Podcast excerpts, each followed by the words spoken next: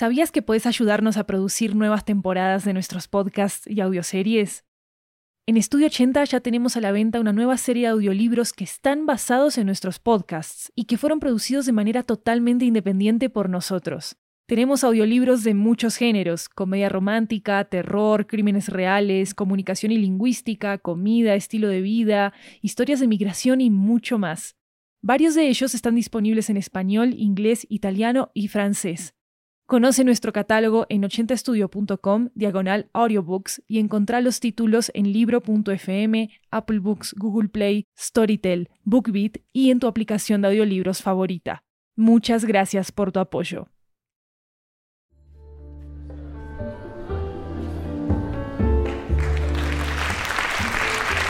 Hi everyone, welcome to 80 Cuentos, a Latin American anthology with audio tales coming from all around the region. I'm Maru Lombardo, your host, and today we bring you a story from Monterrey, Mexico. It's a story about having new experiences as adults, but most of all, about the benefits of perrear. This is Fire on the Dance Floor, created by Luis Lopez.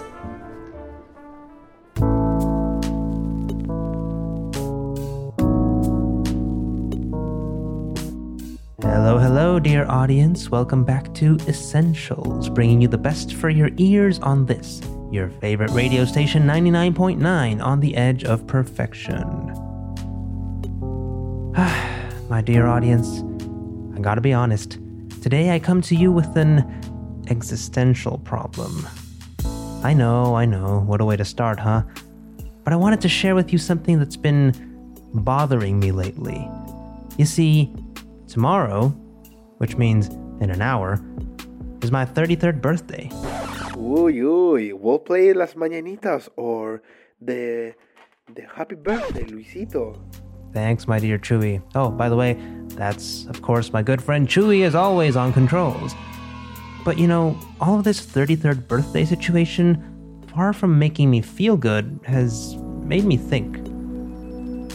You see, for some time now, I've been reading article after article that talks about how our most sincere musical taste, that is, the music that most defines our personality, our way of seeing the world, and how we respond to it, is formed almost entirely in adolescence.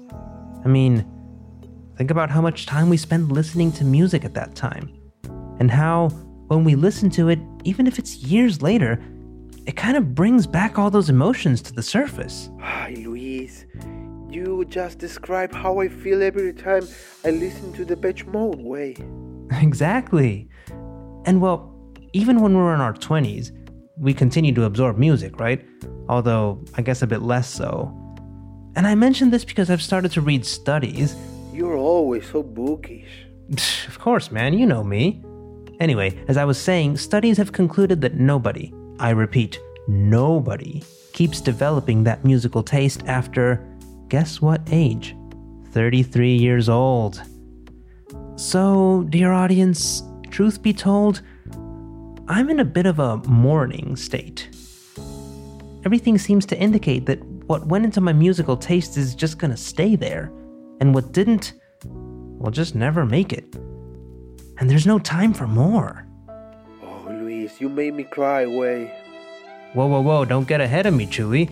I meant there's almost no time for new music. That's right, dear audience. As I told you, I still have an hour left of being 32 years old. And in this time, I've discovered every incredible thing. I've fallen in love with Tool's entire discography. Ideal for when you're hungry, but also for algebra homework. of course. I've been fascinated by the sonic magic of so many Daft Punk songs. Yes, one more time forever, carnalito. And I've loved every Björk album. Ah, Let's see, which one is your favorite? Mm, well, you know, for me, the crazier the better, right, Chuy? So, obviously, Medulla. But anyway, many rock, jazz, and folk artists have become part of my taste. And after all of this, suddenly I ask myself, have I missed something? So, this is where you come in. In this program, I would like to open the phone lines for you to answer that question. What did I miss? What did I miss listening to? What should I put in my musical arsenal at the last minute for the rest of my life?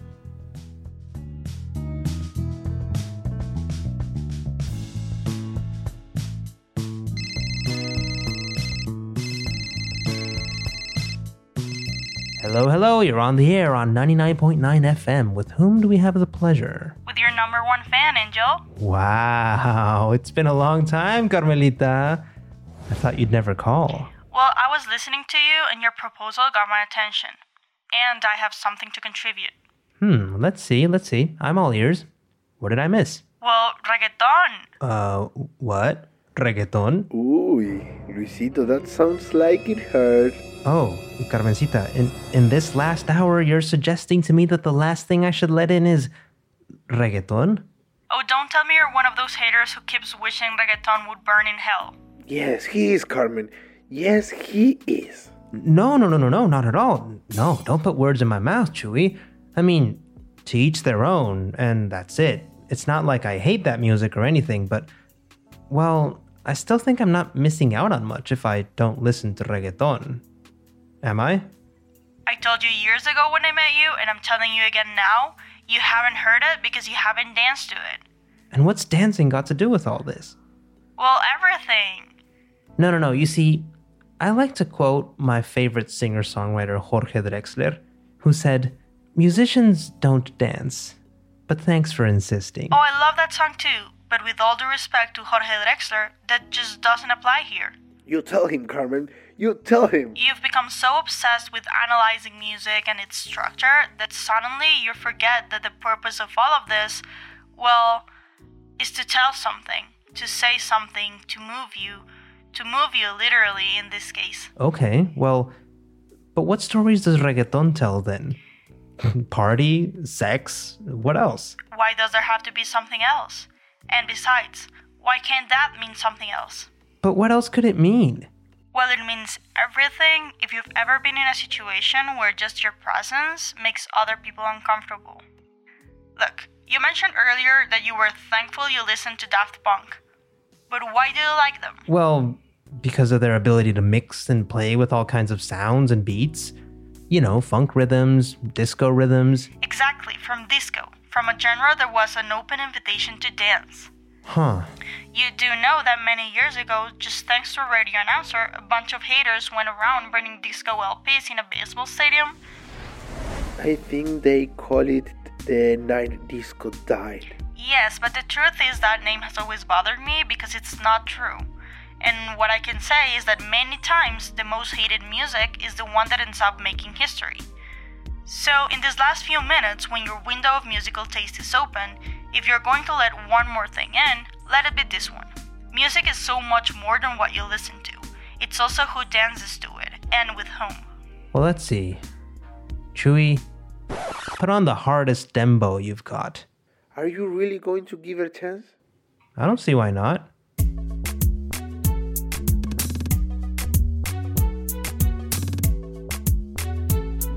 Hey, we're getting calls from very confused listeners asking why you're playing reggaeton in your show.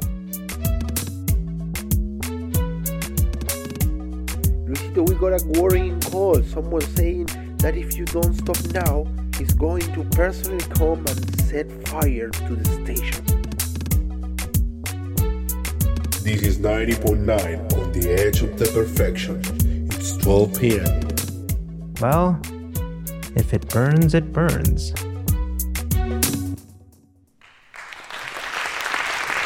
Don't forget to check out the Spanish version of this episode called Fuego en la Pista. You can find it in our podcast feed as well. This story was created and written by Luis Lopez. Luis played the role of the radio host, Jeremias Juarez played the role of Chuy, and Catalina Hoyos played the role of Carmen. Jeremias Juarez made the music and sound design for this episode. You can check out transcripts for our stories at ochentastudio.com slash ochenta-cuentos. I'm Maru Lombardo, this is Ochenta Cuentos. Thank you for coming, and of course, thanks for listening.